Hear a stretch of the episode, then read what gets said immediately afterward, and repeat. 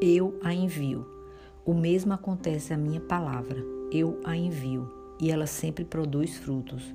Ela fará o que desejo e prosperará aonde quer que eu a envie. Isaías 55, 11 A Bíblia tem o um poder para cumprir os propósitos de Deus ao ser enviada. Ela sempre cumpre a sua missão. Ela sempre produz fruto. Por ser a palavra de Deus escrita, também carrega o poder para criar nova vida nos corações daqueles que creem nela e vivem a sua verdade. Ao desenvolver o hábito de lê-la diariamente, você começa a experimentar o poderoso impacto das verdades bíblicas na sua própria vida.